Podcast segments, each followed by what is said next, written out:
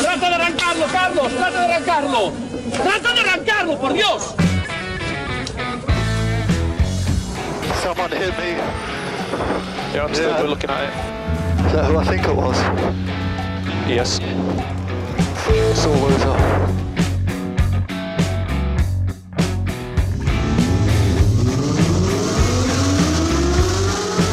Izquierda buena más ojo corta, se cierra poco. Cortar. Para izquierda rápida. Para derecha buena más, se cierra poco. Para izquierda buena más, se abre. Acaba buena más, se abre. Sasar. Para derecha buena más, no cortar. Para izquierda rápida, ojo, se abre. Para uno. Derecha rápida, ojo, con fe. Rápida, ojo, con fe. Acaba rápida menos.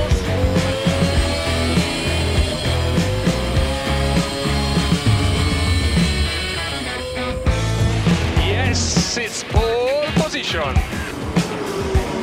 Yes! Oh, grazie ragazzi! Uh, che giro! Grazie! Hola, hola, hola. Hola. Hola. Hola. Hola, ¿qué tal? ¿Qué tal? ¿Qué tal? Buenas tardes, David. Eh, ¿qué, qué- qué se oye por ahí? ¿Es nuestra audiencia? ¿Sois todos vosotros escuchándonos? Hola, buenas tardes. Hoy, espera, espera Buenos días si estáis en podcast. Hoy que no, que tengo un problema técnico, ¿eh? me acabo de dar cuenta que tengo un problema técnico. Bueno, ya está, ya lo voy a apañar como pueda. Eh, ¿Qué tal, Dani? ¿Cómo estás? Bienvenido, Eh, bienvenida. bi- bi- espero que el, que el problema no sea la silla y que no te caigas al suelo. No, hombre, yo espero que tampoco. ¿no? Hombre, malo sea. Eh, ¿Qué te iba a decir? Eh, oh, es que me, he perdido así sin empezar. Ah, sí, TurboTrack, número 10 de esta quinta temporada, amigos y amigas. Está bien que sepas que estamos en TurboTrack y que no hablamos de, pues no sé, el sorteo de Navidad. Eh, bueno, eh, todo se andará, todo se andará. Esto ya sabes cómo funciona. Aquí siempre a última hora, tarde y mal. Pero bueno, eh, de momento TurboTrack. Hoy TurboTrack. ¿eh? Aquí estamos, ¿eh? en el 101.6. Para contarte todas las novedades en torno al mundo del motor, que bueno, eh, está a ralentí, pero eh, poco a poco parece ser que algo vamos arrancando.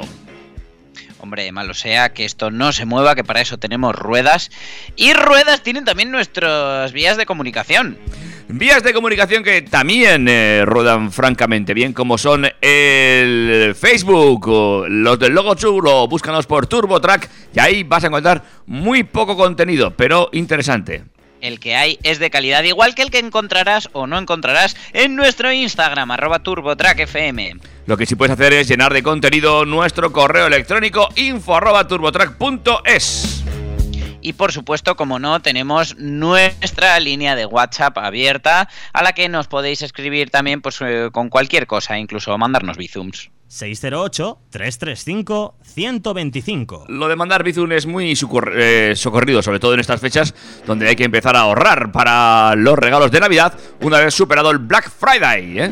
Por no hablar de la lotería, que por supuesto sabéis que tenéis a vuestra disposición las participaciones a 5 euritos del 6.996, ese número tan bonito y que ojalá resulte premiado y que con él eh, ayudáis a que Track FM y Turbo Track continúen en antena como cada año. Exactamente, así que ni lo dudéis, eh, podéis pedirnos vuestros eh, decimitos, vuestras participaciones a través del WhatsApp o del correo electrónico o por o de eh, Instagram o lo que sea, y os decimos cómo, cómo, cómo os guardamos el décimo si no, si no podéis pasar a recogerlo, eh, pero que de, que de verdad que os lo custodiamos, que si toca nos salimos corriendo. Por supuesto que no. Eso es. Y, y bueno, pues, pues ya poca cosa más que deciros. Recordaros que por favor pongáis la calefacción de vuestro coche porque la verdad que han llegado unos días fríos de narices. Ay, sí, sí, hemos pasado del invierno, perdón, del verano al invierno así, please, plus, ¿eh? Además, a mí, ¿sabes qué pasa? Que, que de repente ya esta semana me ha tocado coger el coche que tenemos en la calle Oh. y, y de esto de montarte con prisa y decir, "Uh, no veo, no veo, entre lo que se ha empañado, lo mojado que está, casi el... Uf, uf, Claro. qué poquito me gusta eso de que el coche no duerma en garaje. Que, claro, te acostumbras a lo bueno, ¿eh? Eh, eh, pero bueno, es, eh, también es cierto que acostumbrarme a lo bueno es que eh, si no llueve voy en bicicleta. Bueno. Las cosas como son. Pero bueno, eh, el tiempo es el que es, estamos en la época que estamos, eh, se avecinan puentes, seguro que todos tenéis viajes y escapadas preparadas y nosotros os vamos a contar cómo está el mundo del motor, especialmente por, por eso, por si tenéis que circular por carretera, tenéis que renovaros el carné o cualquier otra cosa que tenga que ver con conducir o disfrutar de un coche. Así pues, eh, procedemos a hacer un repaso de lo que la siguiente hora va a tener, va a acontecer, va a contener este programa. Pues este eh, programa va a ser continente de contenidos como que eh, la DGT nos trae cambios en los reconocimientos médicos. Ay, no me jodas. Sí, sí, sí, sí, sí. Que yo ahora, ahora que me había aprendido las letras del cartón. si me toca una buena lotería, yo monto un centro de reconocimientos médicos. Pero bueno, eso es otro tema. Eh, seguimos con que si eres ciclista, la DGT tiene una cita para ti, así que hazles hueco en tu agenda. Vale, pues voy a tomar nota. Nos vamos a ir directamente hasta Italia, donde han detenido a un joven por conducir un Ferrari F430. Mm, Hombre, algo habrá hecho, luego nos enteramos. Hacemos por... ¿tú, tú qué crees que es? ¿Por cómo lo ha conducido? Eh, es que viniendo de ti cualquier cosa puede pasar en el mundo. Mm, haces bien en no fiarte. ¿Cómo no se fiaron los chicos de la Guardia Civil que eh, nos trasladan directamente hasta Teruel, donde eh, hablamos de una multa que tuvo lugar allí con un Mercedes AMG One. Bueno, pues eh, veremos. también ¿Será tan exclusiva la multa como el coche?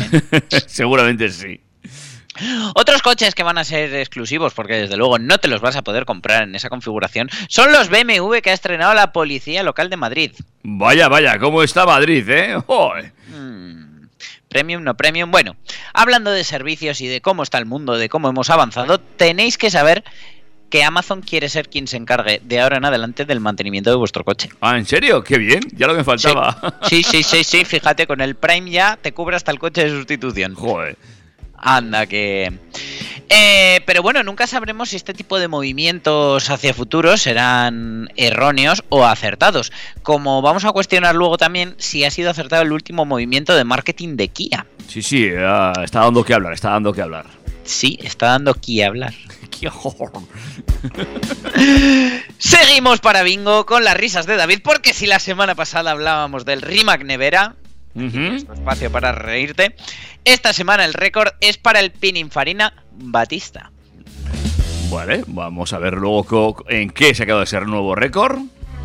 Y eh, bueno, pues tanto si usas un Rimac Nevera como un Pininfarina Batista, seguro que te viene bien la última actualización de Google Maps, que ahora da mucha más información a los usuarios de vehículo eléctrico. Ah, pues muy bien, porque cada vez eso es más necesario, ¿eh? Lo de que nos tracen bien una ruta y que nos digan cómo están los cargadores.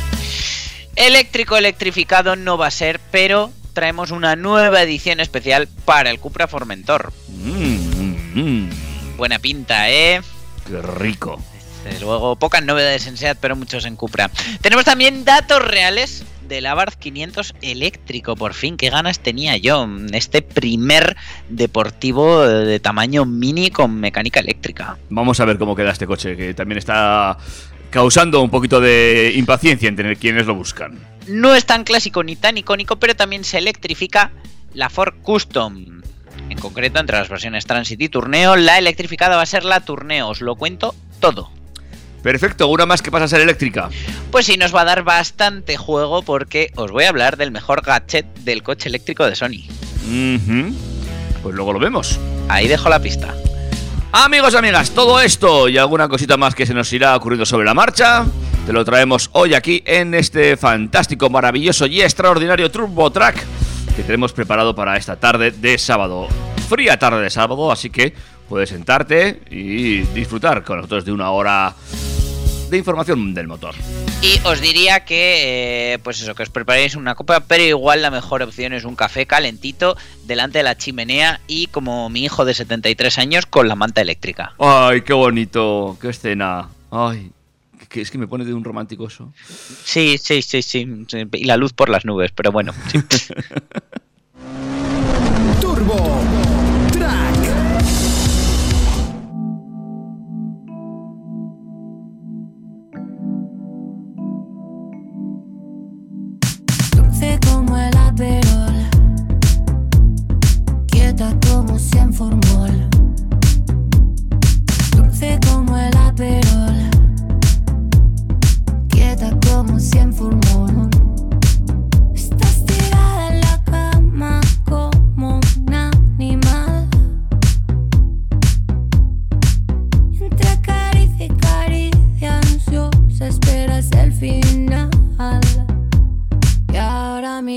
错过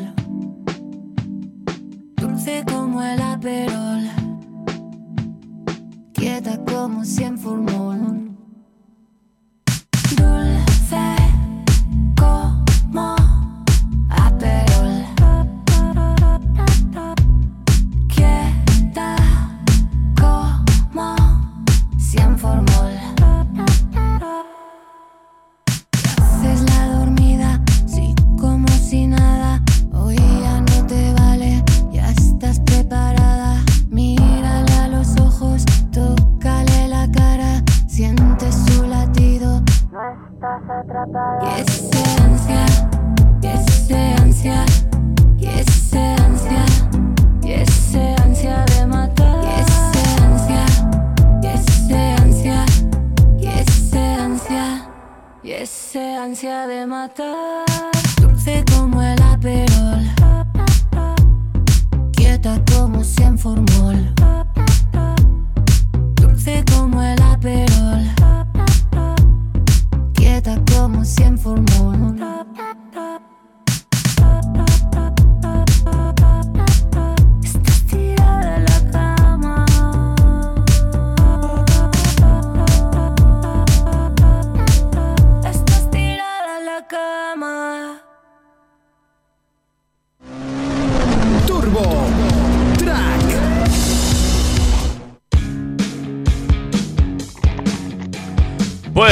Iniciamos nuestra singladura por el mundo del motor, amigos y amigas, y lo hacemos como siempre con noticias interesantes que nos llevan hasta los nuevos cambios que una semana más introduce la DGT. Nos vamos directos a la puerta de la DGT donde hemos podido saber los cambios que han sufrido los reconocimientos médicos para renovar u obtener el carnet de conducir. A ver, a ver. Tal como os decía, aquellos ciudadanos que quieran conseguir el carnet por primera vez o los conductores que deseen renovar su acreditación deben superar un reconocimiento médico.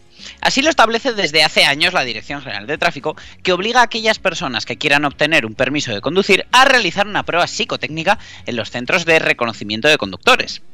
Esta prueba consiste en un examen realizado por médicos, psicólogos y oftalmólogos con la intención de prevenir posibles riesgos viales. ¿A ti te ha visto alguna vez un psicólogo? Mm, bueno, no sé.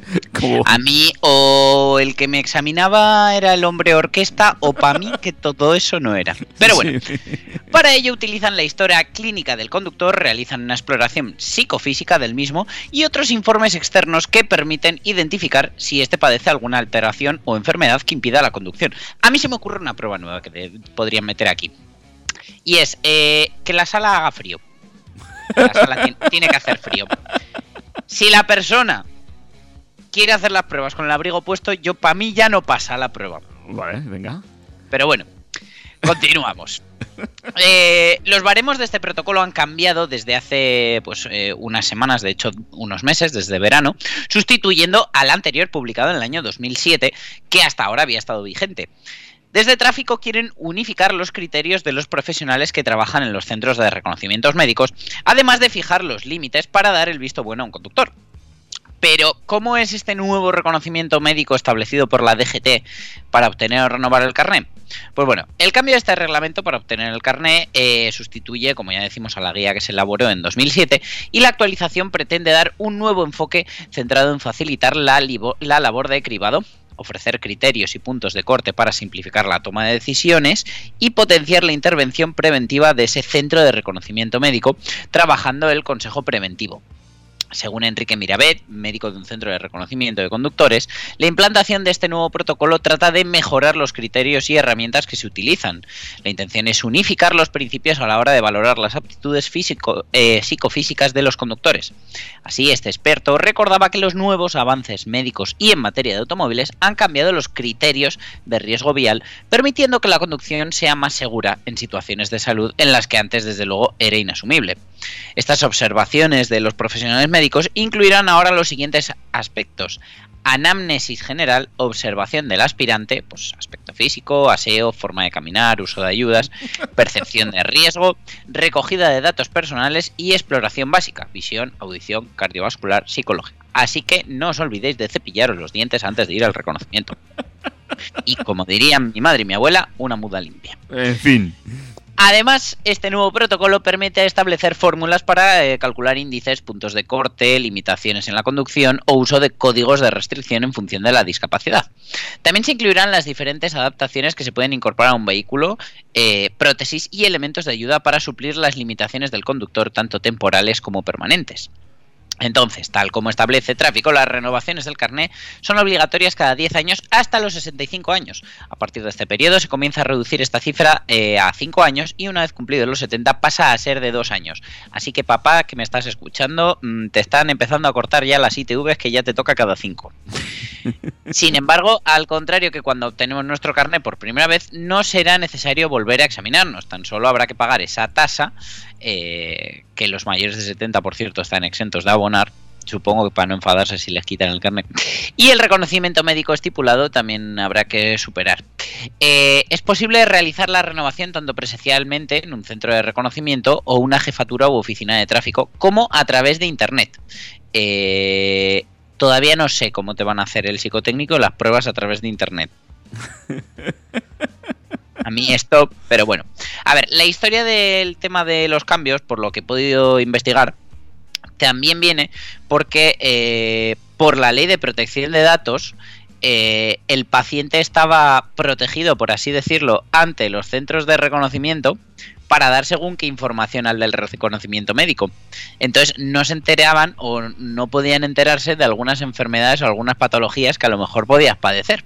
Entonces, uno de estos cambios en interno eh, ha sido eh, simplificar o autorizar el- el- el- este tipo de comunicaciones y que tengan acceso a dictámenes también para poder decidir así eh, si se te puede renovar el carné o no.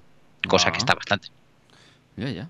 Bueno, bueno, pues eh, iremos viendo cómo pasamos ahora el carné, el reconocimiento médico. Iba, iba a mirar cuando me toca a mí, pero no tengo aquí el carné cerca, ya lo siento. ¿eh? Mm. Para saber cuándo te tienes que cambiar de muda. Claro, claro. Y, y cepillarme los dientes, muy importante. Lo que es muy importante también eh, es este anuncio que ha hecho la DGT este miércoles, convocando la cuarta edición de su curso básico de movilidad en bicicleta, que se imparte a través de su plataforma online Aula Abierta. Según ha informado el organismo que dirige nuestro queridísimo Pere Navarro, el curso se impartirá del 12 al 21 de diciembre y está dirigido a la población en general que se inicia en el uso de la bici en el medio urbano, ya sean ciclistas potenciales o habituales. Asimismo, Tráfico ha detallado que las inscripciones para poder asistir al curso están abiertas hasta el próximo domingo 27 de noviembre y los asistentes recibirán un certificado de 20 horas por la superación del mismo. Este curso, estructurado a través de unidades didácticas con vídeos breves, explicativos e información complementaria, eh, tales como la bicicleta como medio de transporte, tu vehículo, control de la bicicleta y circulación en bici, tiene como objetivo mejorar la formación del ciclista acercando, por un lado, a los profanos en la materia eh, a aspectos fundamentales de este medio de transporte y facilitando, por otro, a los ciclistas más experimentados nuevas técnicas de circulación más eficientes y seguras para gastar menos calorías, supongo. Tráfico ha destacado además que el curso dispone de un foro para resolución de dudas y el intercambio de experiencias y para comprobar eh, el seguimiento y la comprensión de los contenidos que se incluyen también con unos test que permitirán evaluar la evolución de los conocimientos a lo largo de la actividad formativa. Esto del foro es muy interesante, seguro que salen grupetas nuevas para, para salir a andar en bici. Bueno, oye, eh, ¿te vas a apuntar tú al curso? Eh, puede, la verdad que me resulta atractivo, pero creo que no tengo tiempo físico. No obstante, lo voy a valorar porque me apetece. Claro, porque tú ahora, desde que eres biciclista, Hombre, chirrindulari, que se dice por aquí.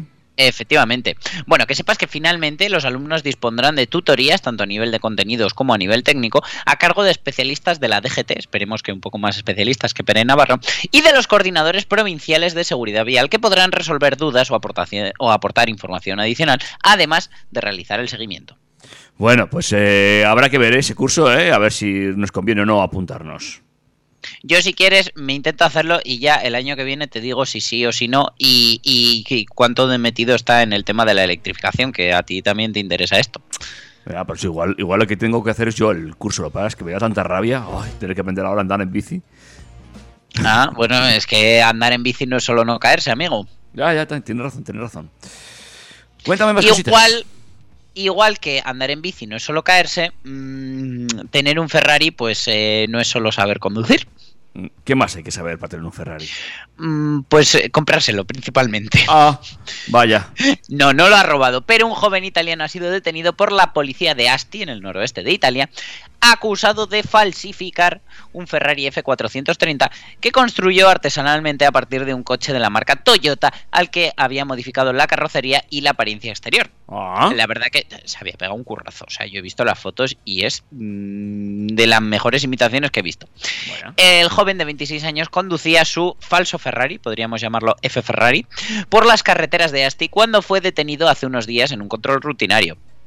Eh, en el coche se habían sustituido los escudos, los logotipos, las llantas, las pinzas de freno, el capó, los protectores de rueda y el volante de un Toyota MR2 Coupe, de tal modo que simulaba ser uno de los famosos deportivos de la, ca- de la marca del caballino rampante. El aparente Ferrari, que imitaba el diseño del modelo Pininfarina, producido entre 2004 y 2009, ha sido confiscado por las autoridades que han denunciado al propietario ante la Fiscalía por el uso no autorizado de marcas registradas. Vaya. Esto, por favor, que se extienda a España ¿m? y se aplique a toda esa gente que pone mm, GTI, Type R, Cupra en coches que no son. Vale, yo lo dejo caer. mm, estamos de recaudar, menos radares, más multas por esto. A mí me va perfecto. Muy ¿Vale? bien, Vale. La incautación de uno de los símbolos más conocidos y apreciados del estilo italiano en el mundo responde al compromiso permanente de la Guardia de Finanzas para luchar contra las cadenas de suministro ilegal de falsos Made in Italy, según indicó la policía en un comunicado. Vamos, que lo mismo te cogen el Toyota Ferrari este que pues una imitación de un bolso. La falsificación del coche, que a simple vista podría parecer un auténtico Ferrari, ha sido certificada por peritos que digo yo que tampoco hace falta ser perito para ver que hay debajo hay un Toyota. Pero bueno, la verdad que el coche estaba conseguido. Ay, la verdad que sí, ¿eh? un par de fotos que se ven por aquí muy bien, muy chulas, ¿eh? Y, hombre, yo entiendo que esto, pues eh, aquí en España te, cojo- te, te- te cazarían multa por no homologarlo, ¿no? Pero, pero lo, lo de las pegatas, pues tampoco tiene mucho sentido. ¿Qué pasa? No, ¿La no, no, no. Yo, yo creo que en España mm, tirarían por la calle de en medio y dirían, ¡Uh! No has pagado impuestos por este Ferrari. No, no, señor, pero que, que no es un Ferrari. Múlteme por copiar. Nada, nada, nada. Has evadido impuestos de un coche de 200.000 euros. También puede ser, sí. Toma, la- la sanción más gorda. Los encargados de, de eh, capturar ese vehículo aquí en España serían los agentes de la Guardia Civil que también están ahí al quite, ¿eh? ¿Cómo capturan a esta gente, eh? Sí, sí, sí, hazte con todos, parecen Ash Ketchup en Pokémon. Pero desde luego lo que pillaron ellos no era una imitación, era un coche auténtico, era uno de los 275 eh, Mercedes AMG One GT que hay en el mundo. Pero bueno, ya sabemos que, que la Guardia Civil caza conductores por encima de la velocidad máxima legal permitido es el pan de cada día de este cuerpo. Pero es que los coches a los que dan el alto eh, vayan rozando los 200 kilómetros hora, pues ya no es tan común. No. Lo que desde luego es una rareza es que el vehículo infractor sea tan exclusivo como ese Mercedes AMG GT One. Ha sucedido en el término municipal de Cella, en Teruel, concretamente a la altura del punto kilométrico 8,8 de la carretera A1512 donde la vía, por cierto, está limitada a 90 km hora, pero se detectó al Deportivo con matrícula alemana circulando a 199 km hora. Oye, 100 mira, arriba, 100 abajo, tampoco... hay gran parte de los números de ese límite que están ahí incluidos. Claro que sí. Se consiguió dar el alto al vehículo, no entiendo cómo, porque desde luego no sé qué coche de la Guardia Civil coge esa velocidad. El patrón. Bueno, el patrón lo bueno que tiene es que llamas al del siguiente pueblo, se pone en medio y mira, lo que pasa después ya es problema del conductor. Eh, se consiguió dar el alto al vehículo y constataron los hechos, tras lo cual el equipo de atestados instruyó las diligencias por la comisión de un supuesto delito contra la seguridad vial por exceso de velocidad, ya que superaba en más de 80 km hora y de 100 los límites de velocidad establecidos en una vía interurbana. Seguramente los agentes de la, de la Benemérita se sorprenderían al ver el modelo de Mercedes, puesto que, aunque es un vehículo homologado para circular por la calle, su diseño hace que parezca de competición. Vamos, yo estoy convencido que alguno se hizo un selfie con el coche. Hombre, hombre, hombre. Además, ver uno en la carretera, desde luego, es una auténtica rareza, puesto que, como ya os he dicho, la marca alemana solo va a fabricar 275 ejemplares y seguramente muchos de sus compradores que desembolsaron 2,275 millones de euros más impuestos para adquirirlo, tendrán el suyo a buen recaudo en su colección para que se revalorice y desde luego no van a estar haciendo kilómetros por Teruel. Hay que recordar que el One cuenta con tecnología derivada de la Fórmula 1 y es que el motor térmico 1600, que es el elemento central de su sistema de propulsión híbrido enchufable, fue desarrollado originalmente para la competición. En conjunto cuenta con cinco motores que desarrollan una potencia conjunta de 1063 caballos, artillería que le permite acelerar de 0 a 300 km hora en 15,6 segundos, que aún son menos que los 16 y pico que tardaban en ponerse a 100 mi Peugeot 206 de 60 caballos, y superar los 350 km hora de velocidad máxima. ¿Ves? Estaba en rodaje y el chico en vez de entender esa parte del manual que pone que no uses más de dos tercios del cuenta revoluciones, pues entendió más de dos tercios del velocímetro. Bueno, eh, pues ahí está, eh, amigos y amigas. El eh, 199 por Teruel, un, eh, un alemán. Eh, para que luego digan que Teruel no existe. ¿eh? Igual es que había. Pues Ter- Teruel existe y en Teruel te, monta, te multan. O sea, no- este hombre se dijo, ah, pues mira, dice el navegador que voy off-road porque este sitio no existe, pues, pues, pues no, Claro. que sepas que la, que la Guardia Civil también se lo conoce. Pues sí, por lo visto sí. Y en fin, lo, lo que dices tú es curioso que la Guardia Civil haya parado, bueno, o el alemán era muy, muy, muy serio y dice, ay, sirenas, voy a parar. Porque si no. Sí, sí, no, no, desde lo, desde- vamos, y, y porque esto probablemente conllevaría detención y demás, pero si no, seguro que el alemán procuró pagar la multa en el momento con tarjeta. Hombre, aún les, les invitó algo. Eh, bueno, donde parece ser que se están poniendo a, a tope con los coches, ¿eh? ¿Qué nivel, amigos y amigas? Es en- Se están poniendo las pilas. Sí, las pilas, sí. Sí, amigos, porque BMW ha entregado una flota de 169 vehículos a la Policía Municipal de Madrid, todos ellos con etiqueta cero o eco, es decir, todos electrificados, ahí con la pila bien puesta, eh, de la DGT, y de los que un tercio son híbridos enchufables o eléctricos 100%, mientras que el resto son microhíbridos con batería de 48 voltios.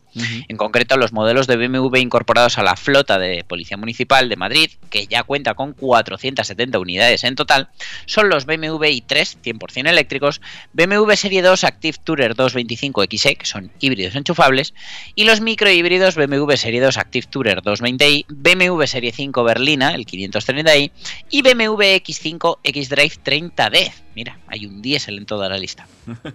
Las unidades 100% eléctricas patrullarán prioritariamente en Madrid Central, la zona de bajas emisiones de la ciudad, mientras que las unidades de X5 tendrán funciones específicas, reequipándose con accesorios como pala de nieve, cabestrante, cinta de tracción o ancho. Estos nuevos vehículos rodarán por las calles velando por la seguridad ciudadana en el marco del acuerdo que se prolongará a lo largo de los próximos cinco años, según ha subrayado BMW, que también ha incluido que en todos los vehículos eh, se incluye protección especial para dar mayor seguridad a los agentes ante determinadas situaciones.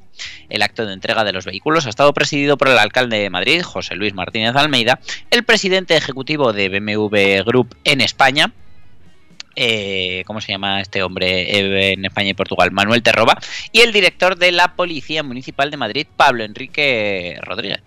Además, han acudido representantes de Alphabet, compañía de renting de BMW con quien se han formalizado los contratos, y de la red comercial que han hecho posible este acuerdo. Muy chulo, ¿eh? Va a quedar Madrid con esos BMWs patrullando sus, calles, sin duda alguna. ¿Has visto, ¿Has visto el X5 con la pala? Eh, no. Yo creo, yo creo que el, que- el que de la foto principal. Ah, sí, sí, sí, claro, ahora veo que... Es, es el que lleva ese coche, está deseando otra filomena. Hombre, claro, es que no, no me había fijado yo en la foto. O sea, Estamos, claro- estamos preparados con eso, vamos, para 20 filomenas seguidas. Bueno, bueno, qué nivel, qué nivel, ¿eh? Porque claro, Sí. eh, la pala está pintada eh, en azul. En los colores, claro. Claro, pone. Policía Municipal Madrid. Claro, yo pensaba que era una valla delante del BMW. No, no, claro, es la no, pala. no, es la pala y, y lo único que van a saltarse el tema del protocolo es que al, a quien conduzca el coche le van a poner la chaqueta de Mr. Plow, de Mr. Quitanieves, de Homer Simpson. Claro, claro. Ajá. Qué curioso, sí, qué bonito. Ay. Qué chulo, ¿eh? Esto no, no llega por aquí, por el no, norte. no, no. Bueno, aquí somos más. No sé qué. No sé No, qué- no. Se- en Alsasua, Cañonero, que es un Ford Ranger del año 2002. Ah, bueno, pues muy bien también. Eh, muy práctico. Igual mejor que el BMW, no te voy a decir otra cosa, ¿eh? Para estas situaciones, digo. Oye, sí, sí, sí, ya te digo yo que sí, que seguramente será más fiable. Venga, cuéntame uno más antes de irnos a otro corte musical. Bueno, pues ya sabemos que son muchos los conductores que llevan a cabo ellos mismos algunas tareas mecánicas que no son demasiado complicadas y para las que no se necesitan demasiadas herramientas. Lavar el coche. Pues, pues, eh, o un cambio de filtro, cambiar la batería. eh, al final todos generalmente lo hacemos por ahorrar y eh, también, por supuesto, parte del proceso es comprar los componentes. Ahora estas operaciones se pueden extrapolar a operaciones de mayor envergadura como el cambio de aceite o de neumáticos por nuestra cuenta. ¿Y cómo? Gracias a Amazon, que es nuestro nuevo mecánico. Ajá. Es que el gigante del colega Bezos quiere unar estas dos vertientes, eh, dando al usuario la posibilidad de comprar las piezas que quiera, los recambios, eh, y que sea un profesional quien los instale. O sea, Ujú. al final muchas veces pues nos metemos en estos ja- jaleos simplemente pues, por el mero hecho de ahorrar dinero o por no pagar algunas piezas que sabemos que valen poco dinero al precio que nos sale en un taller. Y eh, por otro lado nos encontramos con que muchas veces pues, no sabemos hacerla o con un canuto. Entonces, para buena parte de las labores de mantenimiento de nuestro coche necesitamos a alguien que tenga el equipamiento y las nociones necesarias. Por otro lado, pues eso, en la mayoría de los talleres pues se encargan de proporcionarte las piezas que necesita tu coche sin tener la oportunidad de elegir pues una u otra marca, guiarte por opiniones y muchas veces pues tienen un precio superior al que tú puedes encontrar en eh, algunos mayoristas tan grandes como puede ser Amazon. Con este punto de partida, Amazon ha creado su servicio de instalación para algunos de los componentes de tu vehículo, que son neumáticos, aceite y baterías, por el momento. Su funcionamiento es sencillo, el usuario compra lo que necesita y la plataforma le muestra los talleres que hay a su alrededor y concierta una cita. Solo queda llevar el coche porque se encargan de mandar el repuesto al establecimiento elegido. Básicamente han cogido el, el modelo que tienen webs como por ejemplo Neumáticos Online desde hace más de 10 años, en las que eh, es el taller directamente quien recibe la mercancía, tú haces la compra, pagas y lo que eh, bueno habrá que ver después cómo se cómo se paga la mano de obra porque en el caso de neumáticos online por ejemplo eh, yo se lo pago directamente al taller Eh, de esta manera, este usuario que se ponga a comprar a través de Amazon, pues va a poder elegir las piezas que quiere, sabiendo que en teoría no debería haber problema en su instalación porque la llevará a cabo un profesional.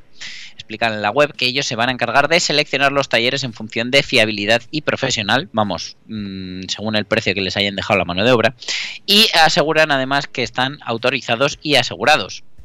Eh, en la página de compra Amazon ofrece el servicio de instalación y señala en qué cantidad empieza el rango de precios que tiene la operación en cuestión. Vamos, que se lo vamos a pagar al taller. La cantidad va a depender del taller y de la operación. Si se trata de un cambio de neumáticos, incluye la instalación, equilibrado y la eliminación de los antiguos si así desea. En el caso de las baterías, restauran el sistema eléctrico si cuenta con sistema Start-Stop y se deshacen de la que ya está agotada. En un cambio de aceite añaden filtro y no obstante algunos talleres pueden incluir servicios adicionales como parte de su tarifa de servicio. Y tú dices, vale, y si yo compro la pieza tal, voy al taller que me dice Amazon y la cosa no sale bien. Bueno, pues que sepáis que Amazon avala estos servicios con su garantía de satisfacción, pero asegura que si el servicio no se ha llevado a cabo según lo acordado, corregirán el problema. Y si no es posible, procederán a realizar un reembolso. Pues qué sé yo, que te hayas comprado unas rueditas de 26 pulgadas para tu Peugeot 205. No obstante, si el conductor no está convencido antes de que todo el proceso se ponga en marcha, puede cancelar el pedido o devolver los recambios, en ambos casos eh, con una anulación de cita. Bueno, pues veremos a ver cuándo se instala, se instaura aquí ese servicio, ¿eh? Y cómo va funcionando. ¿Tú le auguras futuro? Pues, hombre, sí, va a tener tirón porque al final, bueno, pues eh, en lugar de buscar para, para en una web de talleres el tema de la cita previa, que solo lo ofrecen las grandes cadenas y muchas veces pues nos podemos fiar más de los talleres pequeñitos, pues es casi más fácil comprar el aceite por Amazon y que directamente con Amazon gestiones la cita en el taller, que pues como te digo, son talleres pequeñitos que en muchas ocasiones pues no tienen estos portales y esta posibilidad de gestionar citas online que tanto nos gusta a algunos. Bueno, pues eh, de todas formas, una cosa que te voy a decir antes de ir al corte de musical. Te veo muy añorando hoy el, dos- el, dos- el 208, ¿eh? El 205, sí, es que en mi casa tuvimos uno. Por eso te veo yo hoy, lo añoras. tuvo, tu- tuvo a bien reventar mi hermano, que por cierto esta semana ha sido su cumpleaños, fue el jueves, desde aquí, fe- felicidades con retraso. Venga, vamos a un corte musical y enseguida más cosas aquí en TurboTrack.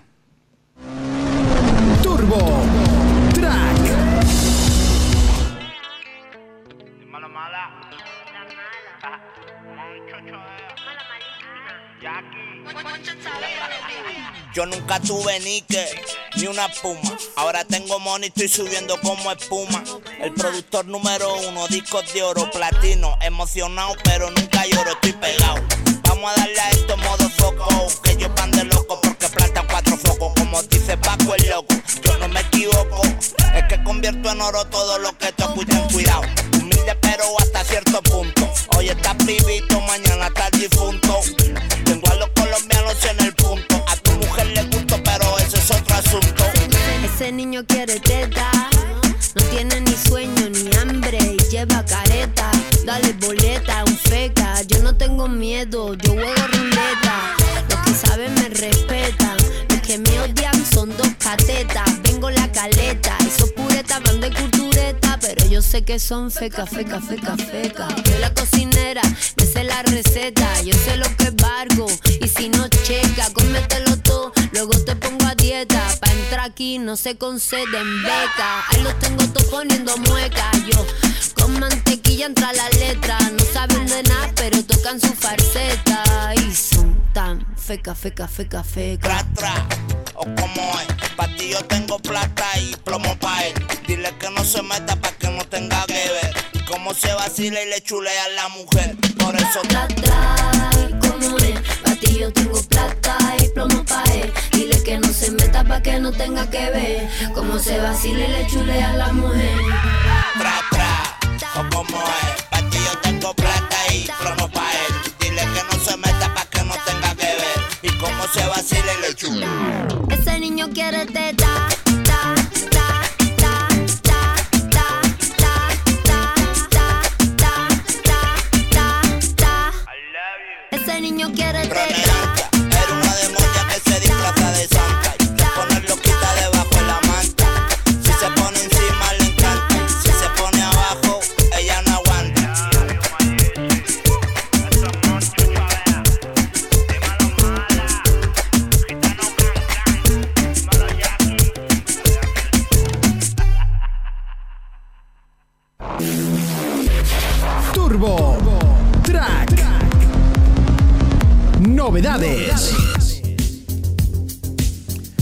Sigamos, contando cositas aquí en TurboTrack en esta estupenda y fría tarde de sábado, sabadete. Si nos escuchas en directo, si no lo haces a través de un podcast, en un momento que a ti te venga mejor.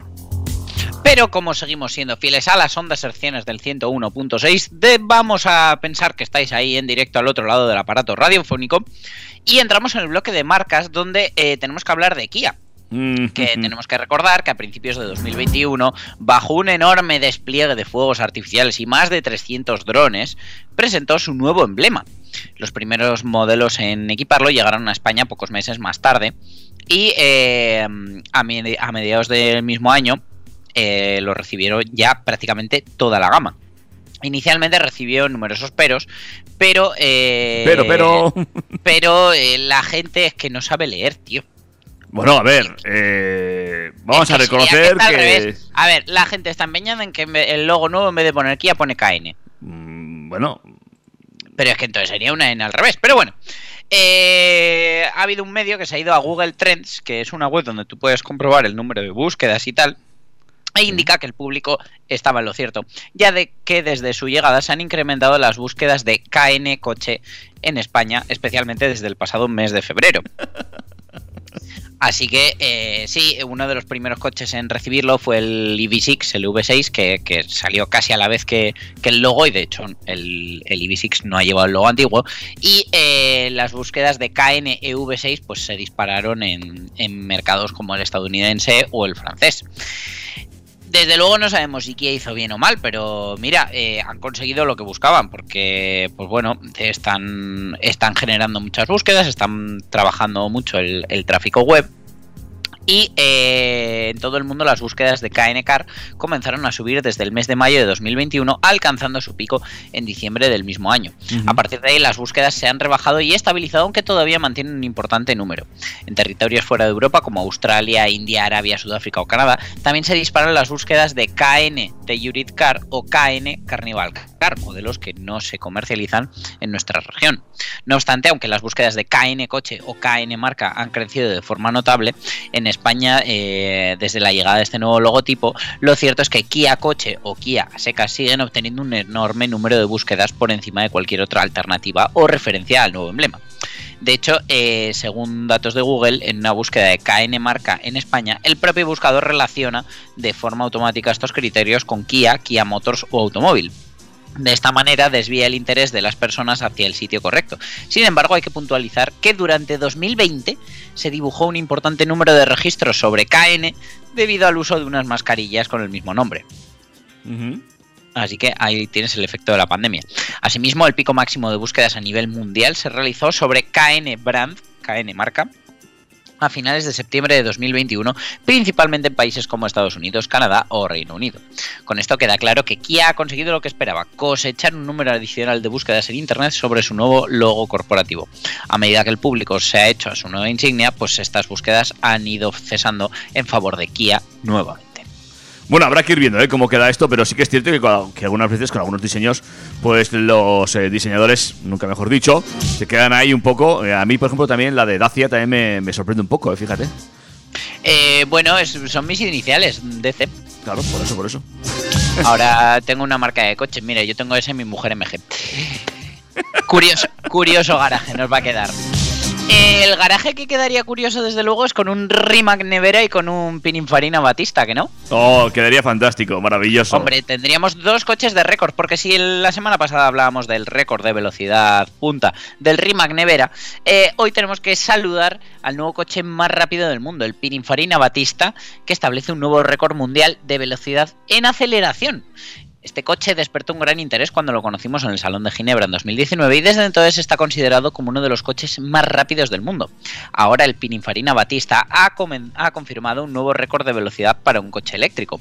El fabricante italiano ha desvelado por fin las cifras oficiales de aceleración y frenado de su hiperdeportivo eléctrico, batiendo un récord mundial. Las cifras confirmadas se han revelado mientras el Batista hace debut en Oriente Medio, donde ha demostrado sus capacidades dinámicas en la pista del Autódromo de Dubái en los Emiratos Árabes. Este debut dinámico sigue la, introducción del Batista en Arabia Saudí, con socios minoristas locales en cada país involucrados como parte de las actividades regionales. Pero bueno, vamos al, al meollo de la cuestión. La tecnología que equipa al Pininfarina Batista le ha permitido conseguir una aceleración brutal, capaz de superar a coches de Fórmula 1, pasando de 0 a 100 km hora en 1,86 segundos. ¿Qué dices? ¿Qué dices? Este dato lo convierte en el vehículo de producción más rápido del mundo. Además, el hiperdeportivo eléctrico estableció un 0 a 120 en 4,49 segundos y un 0 a 200 en 4,79. Vaya, qué barbaridad. Es, es increíble. Con una capacidad de aceleración tan espectacular, eh, por supuesto tiene un equipo de frenado a la altura y las pruebas oficiales confirman que el Batista es el coche eléctrico que más rápido frena del mundo, eh, completando el 0, eh, bueno, el 100 km hora 0 en solo 31 metros. El director de Producto de Ingeniería de Automóvil y Pininfarina, Paolo Delacca, afirmó sentirse orgulloso de que el Hiper GT eléctrico cumpla las promesas que hicieron cuando establecieron el plan de desarrollo. Ya, ya.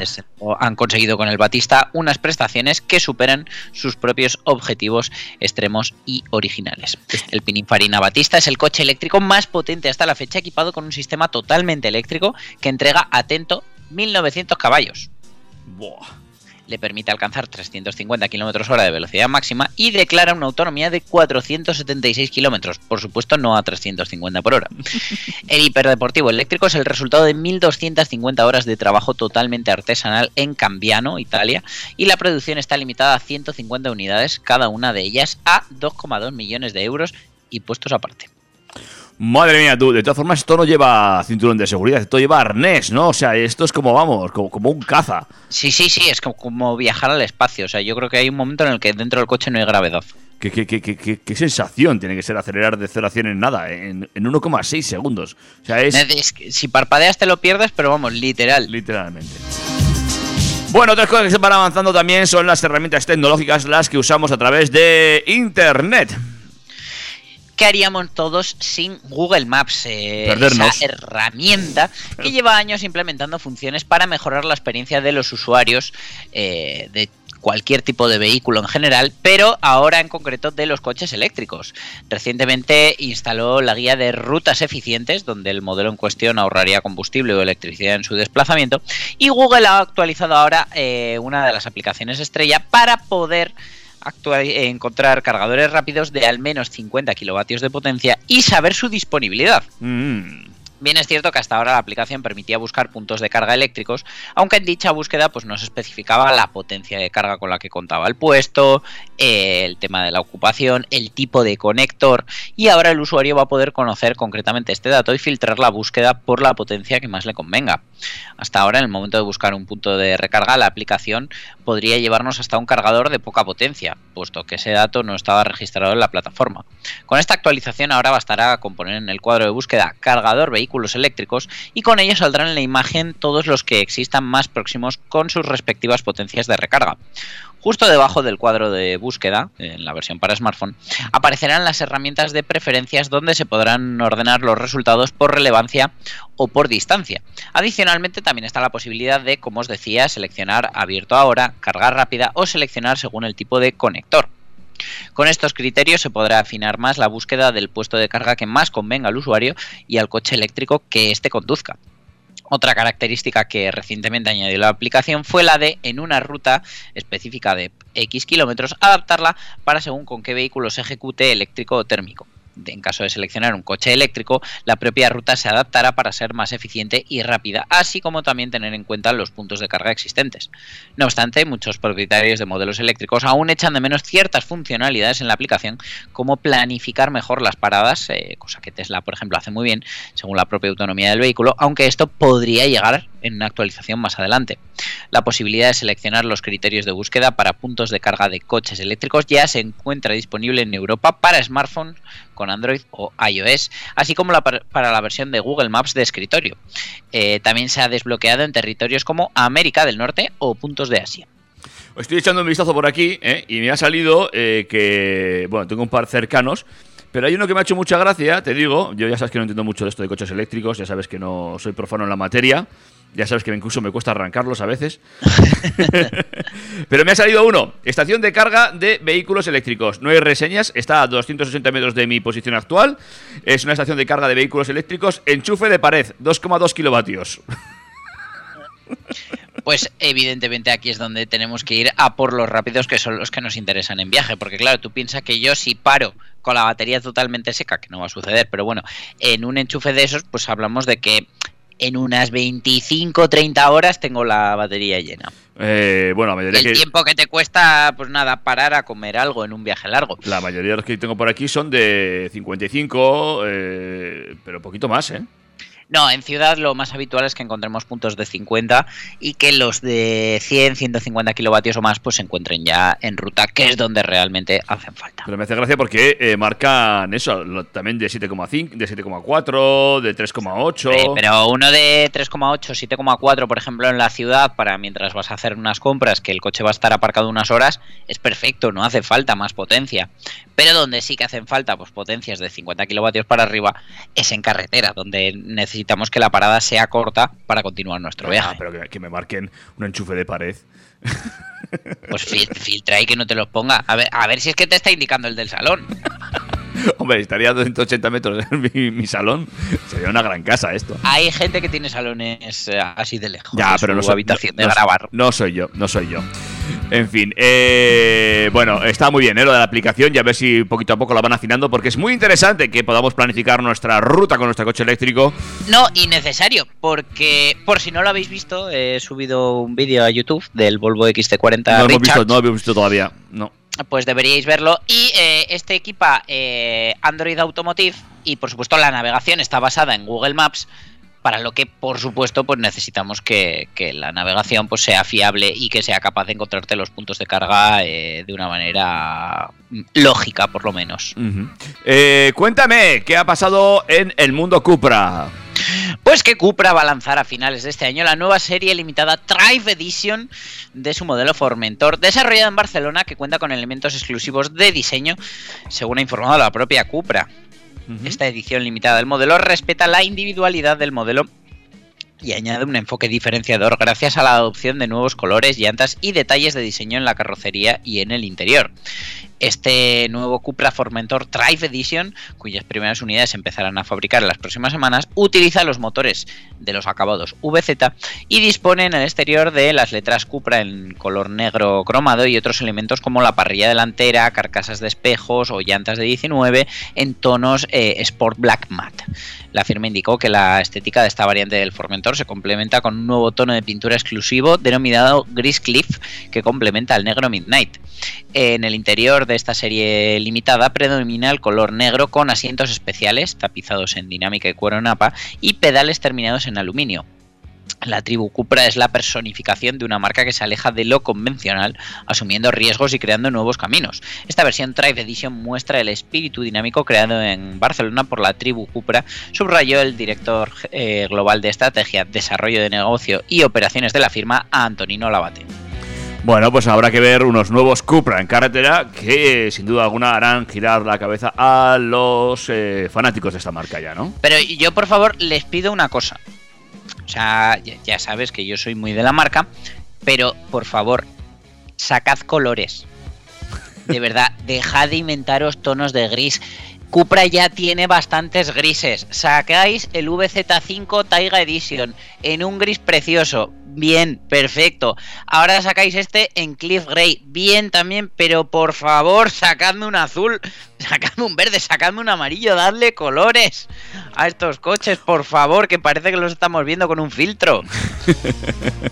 Sí, porque el azul petrol ya no está. No está, Ah, El azul petrol además de noche parecía negro. O sea, Escúchame, David, un azul eléctrico, el azul Mystery, eh, me lo reeditas, le metes el azul Safir de, de los, de los Ibiza y Arona, que es precioso. Venga, hombre, un poco de alegría. Eh, el amarillo del Abran. Pues, pues mira, pues también. Creo que has querido decir Abarth. Abarth. Eh, sí, eh, de hecho ya vi un Cupra amarillo, ahora que caigo. Hombre, el, el león de primera generación, que como bien dice un amigo mío que estuvo a punto de comprárselo, no hay jardín sin grillo ni hortera sin amarillo. Pues sabes qué? que yo podría ser ese hortera con el Abarth.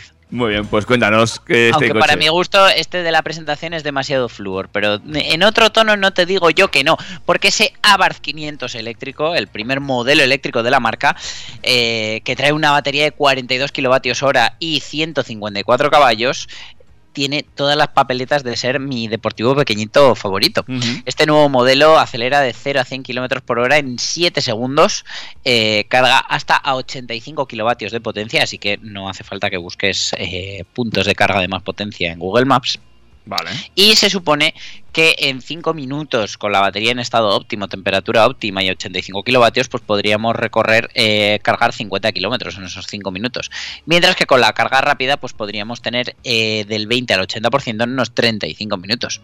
Según el consejero delegado de Fiat, Olivier François, el nuevo 500 de Abarth es uno de los lanzamientos más apasionantes de la historia de la marca, al tiempo que ha avanzado que después de su salida al mercado europeo dará el salto a Japón y Brasil.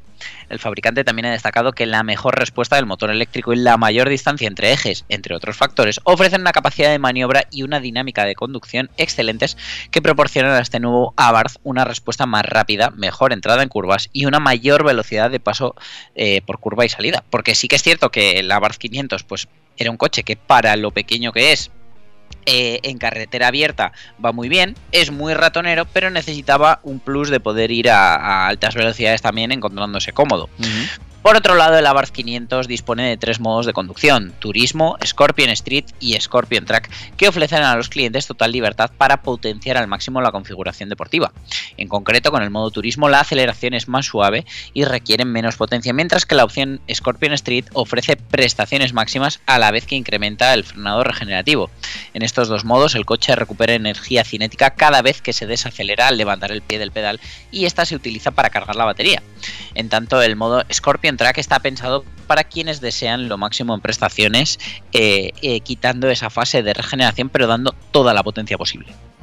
Bueno, pues un coche que sin duda puede hacer las delicias de gente como tú y también como yo, ¿eh? que a mí los coches pequeñitos ya sabes que me gustan y este, este tipo de coches para ciudad me parecen maravillosos.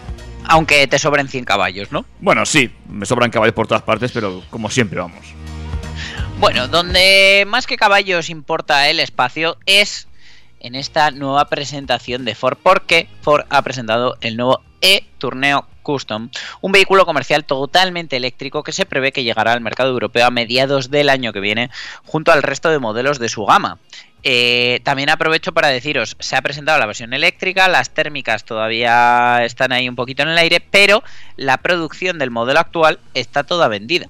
Entonces, tú vas ahora a comprarte una custom a Ford y te dicen, mira, no puedes hacer un pedido porque tenemos todo vendido y ya te tendrías que comprar la nueva y todavía no tenemos la información. Así que mm, o te vuelves con una que haya en stock de casualidad, una que haya usada, o no te compras la custom.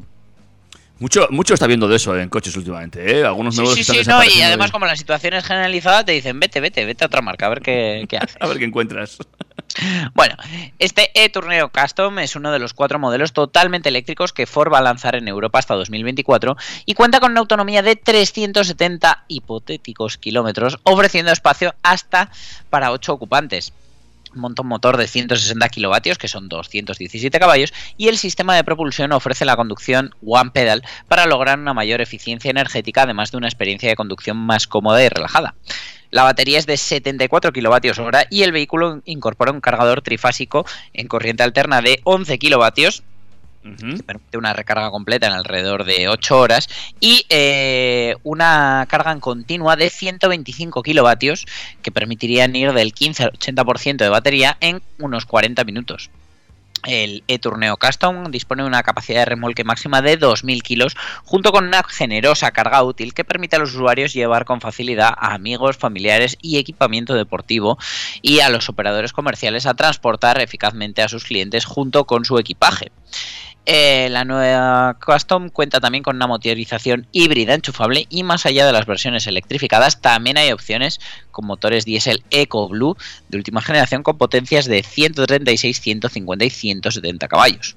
En este sentido, la versión híbrida enchufable monta un motor de gasolina de ciclo Atkinson de 2,5 litros, el mismo que encontramos en el Kuga, eh, para ofrecer viajes eh, largos y un motor eléctrico unido a una batería de 11,8 kilovatios hora que ofrecen una autonomía alrededor de 50 kilómetros en modo totalmente eléctrico y seguro que sin salir de ciudad. Bueno, pues una de las alternativas más que se ponen eh, ahí a la venta con esos motores electrificados en las furgonetas cada vez más electrificadas, ¿eh? Desde luego, el- me falta el dato, pero eh, si los motores EcoBlue son como las del modelo anterior, que entiendo que no van a ir a, menos, eh, todas las custom disponibles tendrán etiqueta Eco o cero. Atentos pues. Y cuéntanos ya la última rápidamente porque tenemos que ir marchándonos. Sony y Honda anunciaron hace unos meses su unión para lanzar una nueva compañía de coches eléctricos denominada Sony Honda Mobility. Esta dirigirá gran parte de sus esfuerzos a plantar cara a otras firmas ya establecidas como Tesla. Pero, ¿cómo esperan convencer a los potenciales clientes de hacerse con su oferta de vehículos cero emisiones? Simplemente, y uno de sus armas va a ser a través de la implementación de gadgets de Sony. Sony es una compañía que históricamente ha presentado un enorme número de artículos relacionados con la tecnología de todo tipo, aunque más enfocada en el apartado del entretenimiento. Sistemas de sonido, pantallas, la famosa PlayStation, son todos productos que han salido de las plantas de la firma japonesa y que por supuesto todo ello se va a incorporar a los modelos de coches eléctricos que ambas compañías niponas van a sacar al, mercado.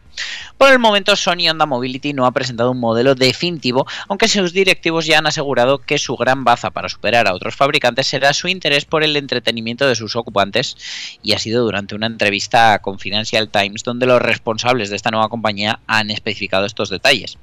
Izumi Kawanishi, vicepresidente senior de inteligencia artificial de Sony y director de operaciones de Sony Honda Mobility, ha confirmado que sus futuros vehículos implementarán hardware y servicios de entretenimiento. Sony tiene tecnología de contenido, servicios y entretenimiento que mueven a las personas. Estamos adaptando estos activos a la movilidad y esa es nuestra fortaleza frente a marcas como Tesla. El directivo afirmó que Tesla no proporciona ningún servicio de contenido propio y eh, se inserta aplicaciones eh, a este respecto como juegos, pasatiempos o plataformas de streaming como Netflix o YouTube, aunque sean eh, únicamente operativas mientras el coche se encuentra estacionado. Entonces, uno de los mayores puntos fuertes que van a tener los coches eléctricos de Sony y Honda Mobility será la posibilidad de incluir una PlayStation 5 para poder entretener a sus ocupantes. Esto es tecnológicamente posible, según han afirmado ellos, y yo pienso que es físicamente imposible dado que no hay unidades de la PlayStation 5 en ningún sitio. Igual es una coches. estrategia mm, para tener esperando a todos esos niños que tienen ahora entre 12 y 17 años para que ya se compren directamente el coche con la PlayStation. Claro, claro que sí. Pero bueno, sí que es cierto que pues, eh, los coches van a estar desarrollados como hardware que se va a adaptar al entretenimiento y a la red que quieren ofrecer y van a poder incluir una enorme capacidad de conducción autónoma. Para disfrutar de todos esos elementos del coche, pues eh, van a convertirlo en un espacio en el que no se necesite conducir. Desde luego, eh, de todas maneras, a mí me explota la cabeza cuando pienso en que el coche se conduzca solo para que yo vaya jugando al Gran Turismo.